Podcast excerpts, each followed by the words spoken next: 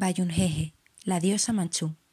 Relato perteneciente al libro Leyendas de la diosa madre y otros mitos de diosas y mujeres de los pueblos de China, de Pedro Zeinos Arcones.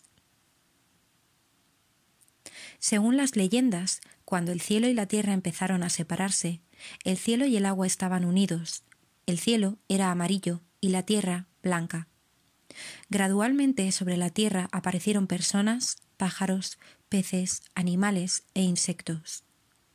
La diosa Abukaenduli, que vivía en la novena esfera celeste, al ver los extraños seres que habían surgido sobre la tierra, lanzó un rayo tremendo para forzarles a volver al cielo.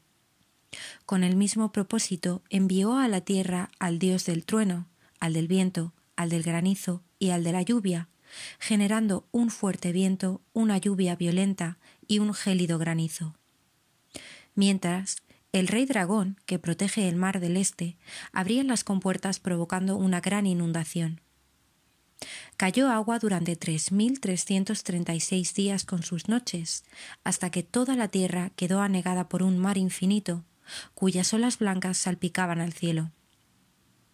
Las personas, pájaros y bestias, todos mezclados, eran arrastrados a la deriva por la corriente sin que nadie pudiera preocuparse del otro, gritando y forcejeando en medio de una negra ola. El triste desastre que sufrieron los seres vivos conmovió a la bondadosa Bayunjeje. Esta era la tercera hija de Abukaenduli, por lo que también se le llamaba la tercera princesa. Era una diosa lista y bella, con el cuerpo cubierto por noventa y nueve capas de nubes engarzadas como copos de nieve, que le proporcionaban un brillo plateado. Era la favorita de su madre, que la dejaba que se ocupara de los tesoros de su palacio, así como de todos los dioses. Lo cual se debía a que sus dos hermanas mayores, Shundajeje y Villajeje, tras casarse, se ocuparon de gobernar el calor y la luz del mundo, quedándose en el cielo para atender a su madre solo la tercera princesa.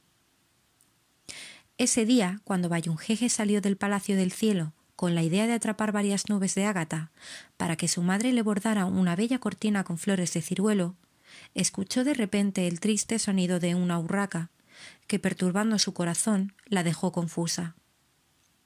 Tomó entonces una nube roja construyó un precioso navío de nubes y subiéndose a él, remó saliendo del palacio para ver qué sucedía. Remando y remando, bajó hasta la tierra, donde asombrada descubrió que bajo sus pies todo era una brillante capa de agua, sobre la que una multitud de urracas con el cuello moteado agitaban unas alas mojadas y entumecidas. Esforzándose por volar de un lado a otro, aullaban de pena hacia el cielo, pues con ojos cansados veían que terminarían por caerse sobre las grandes olas. Payunjeje, al ver la situación, gritó Hurracas, hurracas, venid enseguida a mi barco.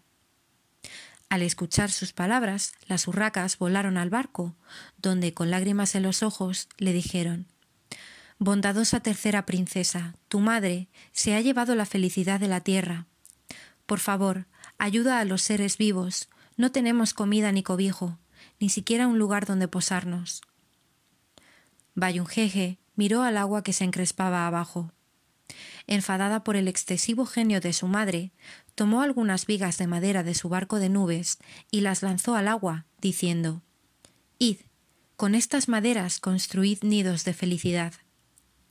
Las urracas le agradecieron calurosamente su bondad y volaron bajando del barco.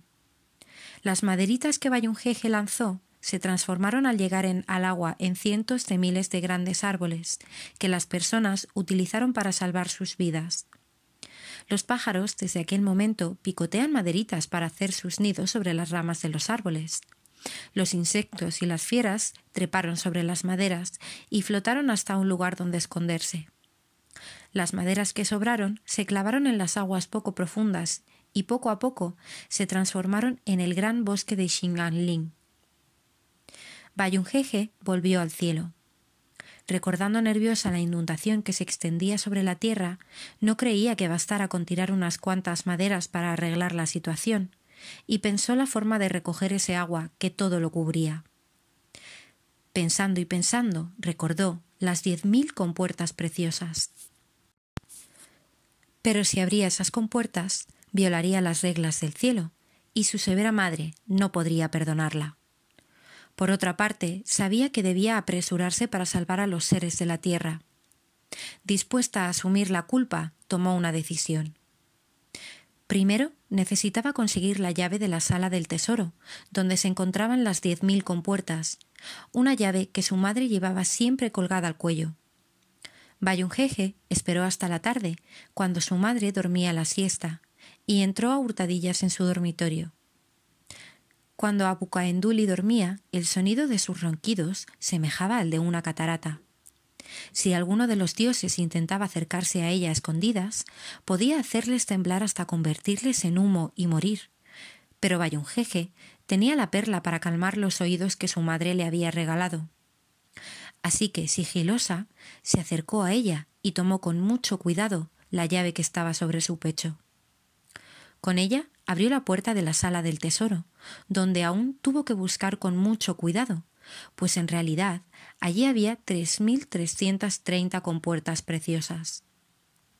Nerviosa y deprimida, temiendo que su madre se despertara y la siguiera, se preguntó cuáles entre esas compuertas podrían recoger el agua de la tierra. Justo en ese momento tenía frente a ella dos compuertas. Al abrir una, vio la tierra. Entonces pensó que esas debían de ser las adecuadas, por lo que tomándolas salió del palacio del tesoro, subiendo de nuevo a su barco de nubes. Al abrir la primera compuerta solo escuchó el estruendo repentino de algo que bajaba desde el cielo, pero no vio que la inundación desapareciera. Al abrir la segunda, la tierra empezó a transformarse. El agua blanca y brillante comenzó a agolparse por las partes más bajas, convirtiéndose en ríos y estanques. Pero como Bayunjeje estaba muy nerviosa, hubo parte que no se drenó por los ríos. En los lugares convexos se fueron formando montañas y colinas, mientras que en los planos se formaron las llanuras. De hecho, las dos compuertas que Bayunjeje lanzó a la tierra, una se convirtió en oro y la otra en vetas de minerales. Los cuatro dioses del trueno, el viento, el granizo y la lluvia, al ver que las blancas olas se habían transformado en tierra negra, se apresuraron a informar a Bucaenduli.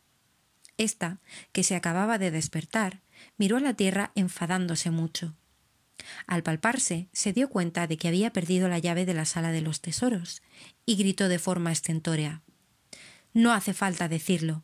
Seguro que ha sido un malvado plan de la tercera princesa. Traedla ante mi presencia, traedla ante mí.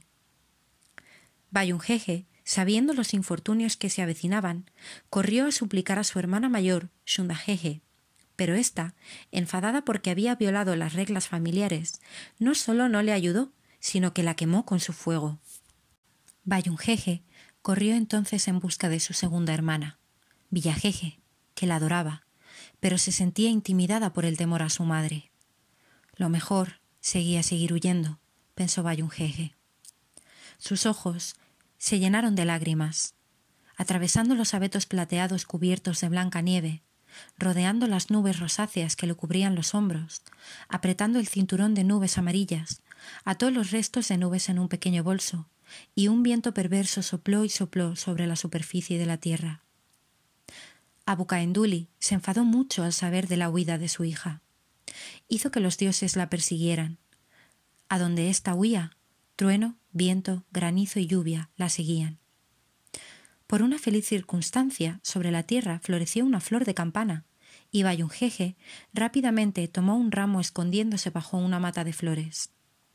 Los dioses la buscaron durante mucho tiempo, pero como solo encontraron una pradera de flores, regresaron al cielo. Cuando Abucaenduli fue informada de su fracaso, ordenó al dios del trueno que produjera nieve, pensando que, si congelaba la pradera de flores, su hija no podría esconderse. Una gran nevada cubrió el cielo y la tierra. Las flores blancas se congelaron, pero lejos de forzar a la princesa a volver al cielo y reconocer sus errores, la gran nevada ocultó sus huellas, haciendo imposible encontrarla. Abucaenduli amaba mucho a su hija. Día y noche pensaba en ella. Al final, incapaz de soportar la separación, exclamó en dirección a la nieve que cubría la tierra. Mi tercera hija, mi tercera hija, vuelve al cielo y reconoce tu error. Tu madre te perdona. Y además haré que a partir de ahora solo nieve durante la mitad del año. La indómita y bondadosa Bayunjeje no consideraba que ayudar a los seres de la tierra fuera un error, por lo que prefirió sufrir frío y penas antes que reconocer ninguna culpa. La gran nevada era cada vez más fuerte. Su ropa plateada se iba rodeando con una capa tras otra de nieve que enseguida se helaba, hasta que al final Bayunjeje se transformó en un abedul blanco. Hasta ahora, en las montañas Singan, cada año nieva sin parar. Cuando sopla un viento helado en medio de la nieve, si se aguza el oído, aún se puede escuchar que, del interior del bosque de blancos abedules, sale un sonido que dice No vuelvo, madre, no vuelvo.